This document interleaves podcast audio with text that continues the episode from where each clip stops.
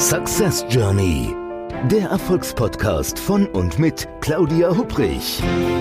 Damit Sie verstehen, warum manche Menschen anscheinend mühelos ihr Ziel erreichen, während andere noch mit mächtigen Stolpersteinen kämpfen.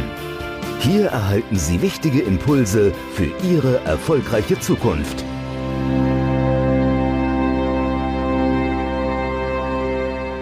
Herzlich willkommen zu einer neuen Episode des Podcasts Success Journey, dem Podcast mit Ideen und Impulsen, wie Sie Ihre Ziele erreichen und in Führung gehen können. Mein Name ist Claudia Hupprich und ich freue mich, dass Sie wieder mit dabei sind. Ich habe Ihnen in den letzten Episoden ja schon einiges darüber erzählt, wie Glaubenssätze und innere Werte unser Handeln maßgeblich beeinflussen. Es gibt noch quasi eine dritte Art von Baustein. Das ist eine wirklich wichtige Grundlage für das eigene Denken und Handeln bildet, nämlich das sind innere Strategien. Mit Strategien meine ich jetzt nicht Unternehmensstrategien, sondern Verhaltensstrategien. Unsere Verhaltensstrategien, die bilden eine ganz stabile Basis für unser eigenes Denken und Handeln und die drücken sich ja in den Verhaltensweisen vor allem zur Realisierung unserer Ziele aus. Innere Strategien variieren von Mensch zu Mensch und die sind ein wesentlicher Grund dafür, dass sich zwei in der gleichen Situation in jeder Hinsicht unterschiedlich verhalten. Auch was wir gut oder weniger können, ist oft ein Ausdruck der inneren Strategien. Das zeigt sich dann zum Beispiel darin, dass es Menschen gibt, die sich gut entscheiden können, während andere sich selbst bei unwichtigen Themen eine Entscheidung nur schwer abbringen können. Und es gibt Menschen, die können sich leicht in neue Themen einarbeiten und mit Freude auch lernen. Und andere bekommen bei dem Gedanken, sich mit einem für sie aktuell unbekannten Themengebiet auseinanderzusetzen zu müssen, regelrechte Schweißausbrüche. Ein Bekannter von mir, der ist IT-Experte, der hat einmal innere Strategien mit so einer Art innerem Programmcode verglichen. Und mentale Strategien funktionieren tatsächlich ein bisschen so wie Computersoftware. Manche laufen effektiv und fehlerfrei und andere langsam. Manche sind eher verworren und bestehen aus einem regelrechten Spaghetti-Code. Manche basieren auf einer veralteten Version und wiederum andere führen zu fatalen Systemabstürzen. Wir Menschen haben ja Strategien für die unterschiedlichsten Situationen im Alltag. Also können zum Beispiel Strategien sein, wie wir mit Kritik umgehen. Entscheidungsstrategien, mit denen wir aus unterschiedlichen Alternativen die für uns vermeintlich richtige auswählen. Strategien, mit denen wir uns selbst innerlich motivieren und zum Handeln hoffentlich bewegen. Strategien, mit denen wir entscheiden, ob wir etwas für wahr halten oder nicht. Strategien, mit denen wir etwas erinnern und Lernstrategien, mit denen wir uns neues Wissen erarbeiten. Jeder Mensch hat eine Vielzahl solcher Strategien verinnerlicht. Entweder aufgrund eigener Erfahrung selbst gebildet oder auch von jemandem übernommen. Und wie viele Strategien wir aber auch unser eigen nennen, also das eigentliche Vorhandensein einer Strategie, sagt leider noch nichts darüber aus, ob diese effektiv und nützlich ist. Denn es gibt gute Strategien, aber auch Strategien, die uns nicht zum gewünschten Ziel bringen oder weit über das eigentliche Ziel hinausschießen. Also innere Strategien bilden eine wichtige Grundlage für unser Denken und Handeln. Denn sie stellen die Verhaltensweisen zur Realisierung unserer Ziele dar. Sie können erfolgreich und im jeweiligen Kontext angemessen sein, aber auch limitierend und unpassend. So, ein Beispiel, wie unterschiedlich Strategien rund um das Thema Lernen sein können, das hat Dan Ariely, er ist Professor für Verhaltensökonomie an der Duke University North Carolina, in seinem Buch, vielleicht kennen Sie es, Denken hilft zwar, nützt aber nichts, ist ein wirklich tolles Buch, beschrieben. Er hat da zusammen mit seinem Kollegen eine Studie mit Studenten durchgeführt, um das Lernverhalten und das Zeitmanagement der Studenten in Bezug auf die Abgabe von Seminararbeiten zu prüfen. Also die beiden Wissenschaftler, die stellten dazu für die Studenten in drei verschiedenen Kursen unterschiedliche Regeln hinsichtlich der Abgabetermine für die Seminararbeiten auf. Also das Semester dauerte insgesamt zwölf Wochen, innerhalb derer die Studenten drei große Seminararbeiten zu schreiben hatten, die zusammen einen Großteil der Gesamtnote ausmachten. Und Professor Ariely machte den Studenten des ersten Kurses nur zwei Vorgaben, wann die Arbeiten eingereicht werden mussten. Erstens mussten diese bis spätestens Ende des Semesters abgegeben werden. Der Zeitpunkt konnte aber auch davor stattfinden. Und zweitens sollten die Studenten innerhalb der folgenden Woche die genauen Termine selbst festlegen. Danach seien diese Meilensteine verbindlich und eine Änderung nicht mehr möglich. So. Sollten die Termine überschritten werden, zöge man ihnen für jeden Tag der Verspätung ein Prozent der Gesamtpunkte als Strafe ab. Die Studenten konnten außerdem ihre Arbeiten auch vor dem jeweiligen Stichtag abgeben, hatten dadurch aber keinerlei Vorteile, da der Professor alle Arbeiten sowieso erst am Ende des Semesters lesen würde. So. Was taten die Studenten? Dass keinerlei Vorteile gab, eine Arbeit früher abzugeben, hätten sie eigentlich für ihre Arbeiten alle den spätestmöglichen Abgabetermin wählen müssen. Das taten sie aber nicht, sondern sie legten die Termine verteilt über das ganze Semester fest.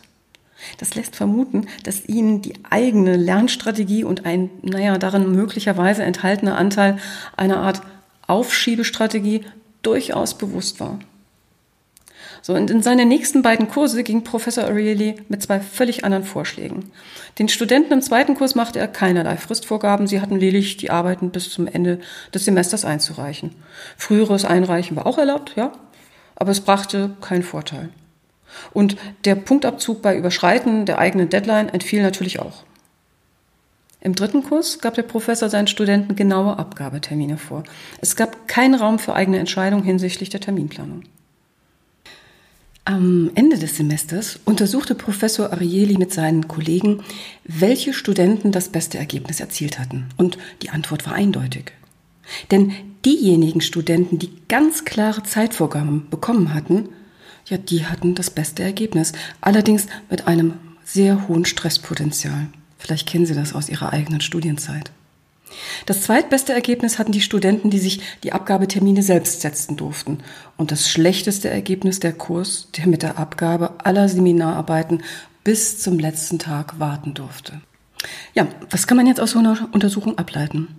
Also Arielis Fazit war, dass man, wenn man sich der eigenen inneren Strategie des Aufschiebens bewusst ist und in einer Art Gegenstrategie dazu selbst definierte Meilensteine festlegt, diese eher eingehalten und auch bessere Ergebnisse erzielt werden, sowie auch der Stress reduziert wird. Ist auch spannend. Der dritte Kurs hatte zwar noch bessere Ergebnisse, aber verspürte auch einen wesentlich größeren Druck aufgrund der von außen vorgegebenen Abgabetermine. Daraus könnten wir doch jetzt herleiten, dass wenn man sich also eines Defizits innerhalb seiner eigenen Strategie bewusst ist, also zum Beispiel der Tendenz zum Aufschieben, kennen, denke ich, viele von uns, dann kann man die Strategie durchaus verändern oder auch ergänzen, indem man Zwischenziele definiert und sich an die eigenen Termine auch hält. Ich würde gerne einen Augenblick noch mit Ihnen im Bereich der Lernstrategien bleiben. Ob es einem Menschen leicht fällt, etwas zu lernen oder nicht, das hängt von ganz unterschiedlichen Faktoren ab. Sie können sich ja vielleicht auch selber mal fragen, ob Sie sich für einen guten Lerner oder eine gute Lernerin halten oder nicht. Also, wenn man etwas lernen möchte, dann sollte selbstverständlich das Thema bei dem Betreffenden ein gewisses Interesse wecken. Und das Umfeld sollte auch das Lernen generell unterstützen, keine Frage. Der Hirnforscher Gerhard Hüther, ich glaube, ich habe in einem der früheren Episoden Ihnen schon mal davon erzählt. Ich persönlich finde, dass Gerhard Hüther ganz wunderbare Bücher schreibt, ähm, in denen man jede Menge auch über das Thema der Eigen, des, des Lernens generell auch mitnehmen kann. Also er erzählt in seinen Vorträgen, aber auch in einem der Bücher, oft von einem 80-jährigen Mann, der etwas neu lernen möchte und sich dazu den Chinesischkurs an der lokalen Volkshochschule aussucht. Also laut Hüte wird das Lernen jetzt aus dieser Motivation raus, ich bin 80 Jahre, ich möchte gerne noch mal Chinesisch lernen, nicht unbedingt leicht für den Mann sein. Vollkommen anders, schreibt er, stelle sich aber dar, wenn sich der 80-Jährige in eine junge 60-jährige Chinesin verlieben würde. Ja.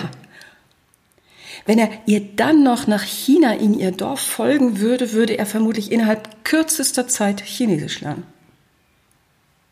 Was heißt das für uns? Na klar, mit der für uns passenden Motivation, also da lernt sich es natürlich viel leichter. Ich weiß, das ist jetzt einfacher gesagt als getan, denn trotz einer hohen Motivation zum Lernen, da kann die eigene Lernstrategie vermutlich nur mittelmäßig erfolgreich sein. Also das passiert zum Beispiel dann, wenn ein Mensch Glaubenssätze der Kategorie, oh, das kann ich sowieso nicht oder dafür bin ich viel zu dumm oder auch Lernen ist schwer verinnerlicht hat. Also solche Glaubenssätze, die können das Lernen nicht nur erschweren, sondern gänzlich verhindern. Und wenn der Wert der eigenen Weiterbildung auch noch persönlich niedrig eingestuft wird, ja, dann wird es noch mal schwerer. Und selbst wenn jemand das Lernen behindernde Glaubenssätze ablegt und dann bildungsrelevante Werte neu für sich ordnet, dann kann das Lernen immer noch als schwer empfunden werden, da jahrelang eine ungeeignete Lernstrategie, jetzt egal ob in Schule, Ausbildung oder Studium, verfolgt wurde. Aus einem Menschen, der jahrelang mit jeder Menge Unlust gelernt hat, beziehungsweise auch Lernen generell als ein Muss empfunden hat, der wird über die Nacht jetzt nicht unbedingt ein begeisterter Lerner. Dazu bedarf es nämlich einer Korrektur der entsprechenden Lernstrategie. Zu diesem Zweck ist es notwendig, die eigene Lernstrategie zu erforschen und zu verstehen, wo es Bereiche mit Verbesserungspotenzial gibt und auch welche Strategiealternativen wir haben.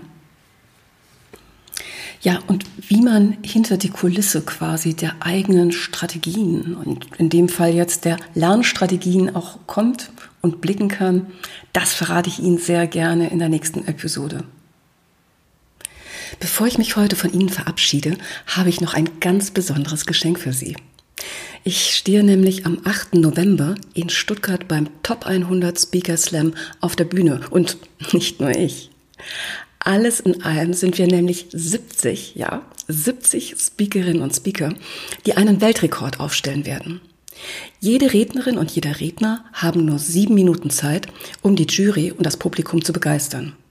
Nach Ablauf der Zeit setzt der Applaus ein, egal ob der Vortrag oder der Satz beendet ist. Also eine echte, harte zeitliche Grenze. Und für das Publikum bedeutet dieser Top 100 Speaker Slam ganze 500 Minuten innovative Impulse an einem Tag.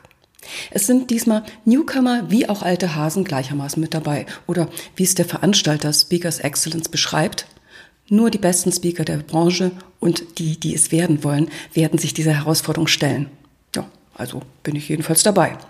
Und wenn Sie gerne im Publikum mit dabei sein möchten, haben Sie jetzt zwei Möglichkeiten. Entweder Sie kaufen sich ein Ticket im Wert von 77 Euro oder Sie nehmen an der Verlosung teil, die ich gestartet habe. Ich verlose nämlich zweimal zwei Tickets für den Event. Alles, was Sie dazu tun müssen, ist mir einen Kommentar zum Podcast in einem der Portale, so wie iTunes, Spotify, AudioNow oder über welches Sie mich gerade auch hören, dazulassen. Also, Kommentar machen, direkt unter dem Podcast, Screenshot davon machen und den müssten Sie mir dann nur via E-Mail schicken. Und zwar an info at claudia-hupprich.com. Ja, und dann nehmen Sie auch schon an der Verlosung teil. Dafür drücke ich Ihnen fest die Daumen und würde mich freuen, wenn wir uns am 8. November beim Top 100 Speaker Slam in Stuttgart sehen würden. Machen Sie es gut. Ihre Claudia Hubrich. Success Journey. Der Erfolgspodcast von und mit Claudia Hubrich. Claudia Hubrich ist Managementberaterin, Business Coach und Managing Partner von Consulting at Work. Sie berät seit mehr als 20 Jahren Menschen und Unternehmen, die sich entweder in Veränderungsprozessen befinden oder sich in solchen befinden wollen. In ihren Vorträgen, Coachings und Workshops gibt sie Impulse für mehr Klarheit, Motivation und Umsetzungskompetenz, damit sie das kleine oder große Stück Veränderung erreichen, welches sie sich wünschen. Und kostenlose Impulse, wie Sie an Ihr Ziel gelangen, finden Sie auch unter www.claudia-hupprich.com. Schauen Sie gleich vorbei.